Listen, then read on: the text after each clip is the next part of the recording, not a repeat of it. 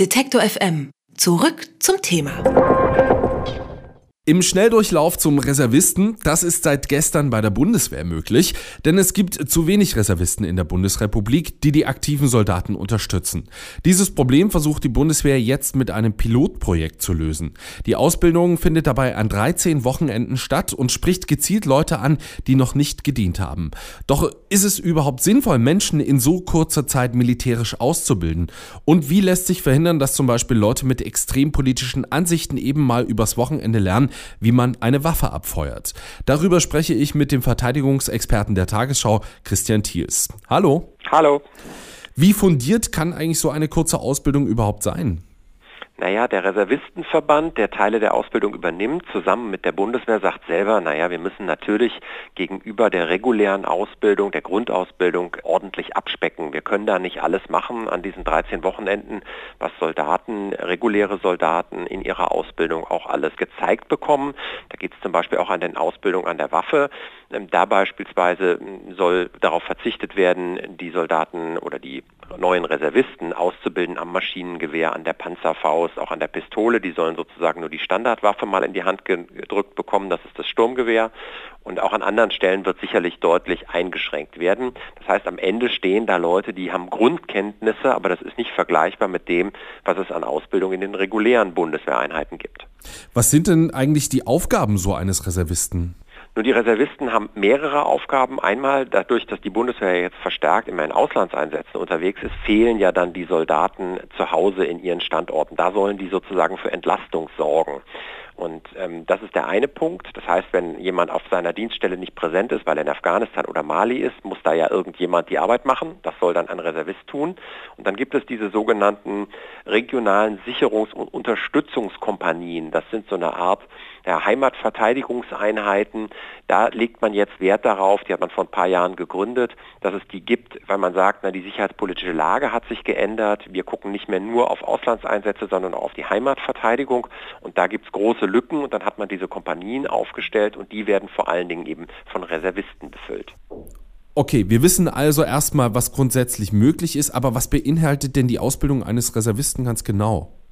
Das ist sehr unterschiedlich. Ähm, die Reservisten werden im Moment regulär in verschiedenen Lehrgängen ausgebildet, je nachdem, ähm, welche Aufgabe sie haben. Wenn jemand also jetzt schon mal bei der Bundeswehr war, dann hat er ja eine militärische Grundausbildung. Die wird natürlich immer mal wieder aufgefrischt. Und wenn er dann irgendwie im Stab eine bestimmte Aufgabe übernehmen soll, als Urlaubsvertretung oder Einsatzvertretung für jemanden, der als regulärer Soldat in den Einsatz geht, dann kriegt er vorher einen Stabsoffizierlehrgang zum Beispiel. Und dann gibt es verschiedenste Lehrgänge, die man dann als regulärer Reservist absolvieren kann. Und das soll auch mit diesen Wochenendkriegern, nenne ich sie mal, dann irgendwann perspektivisch mal passieren. Wenn die eben ihre Grundkenntnisse erlernt haben, sollen sie später auch dann über solche ähm, Lehrgänge dann sozusagen zu richtigen Reservisten weiter ausgebildet werden.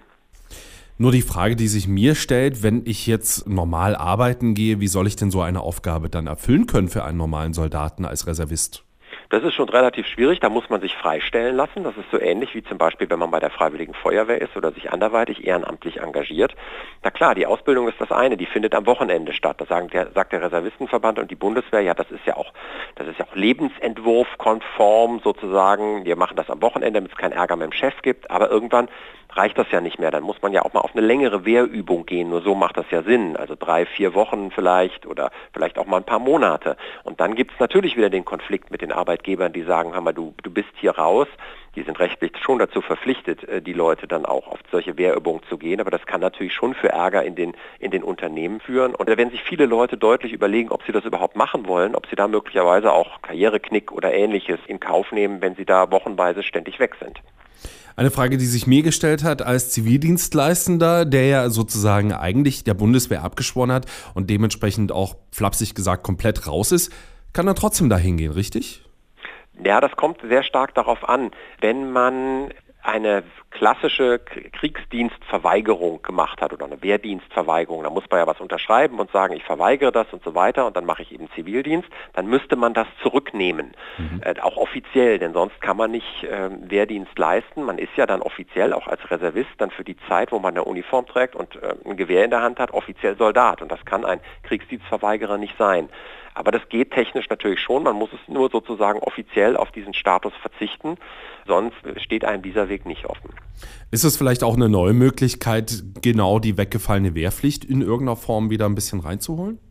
Ich glaube, das ist ein ganz wichtiger Punkt. Darum geht es auch. Natürlich verbrämt das die Bundeswehr so ein bisschen. Die hat erhebliche Personalprobleme. Sie kann nicht mal die vorgesehenen offiziellen Stellen für Berufs- und Zeitsoldaten aktuell richtig füllen und hat eben auch Probleme mit den Reservisten. Da kriegen sie auch zu wenige, weil es eben keine Wehrpflicht mehr gibt. Früher durch die Wehrpflicht hatte man ja einen riesen Pool von Leuten, aus denen man dann später auch Reservisten rausholen konnte oder versuchen konnte zu werben. Das ist heute nicht mehr so. Und jetzt versucht man bewusst zu sagen, wir gehen jetzt auch mal auf Leute, die ungedient sind, die mit der Bundeswehr nie was zu tun hatten und versucht die zu werben und dafür zu begeistern, vielleicht bei der Bundeswehr sich zu engagieren. Das ist natürlich der Versuch, da auch Lücken zu stopfen.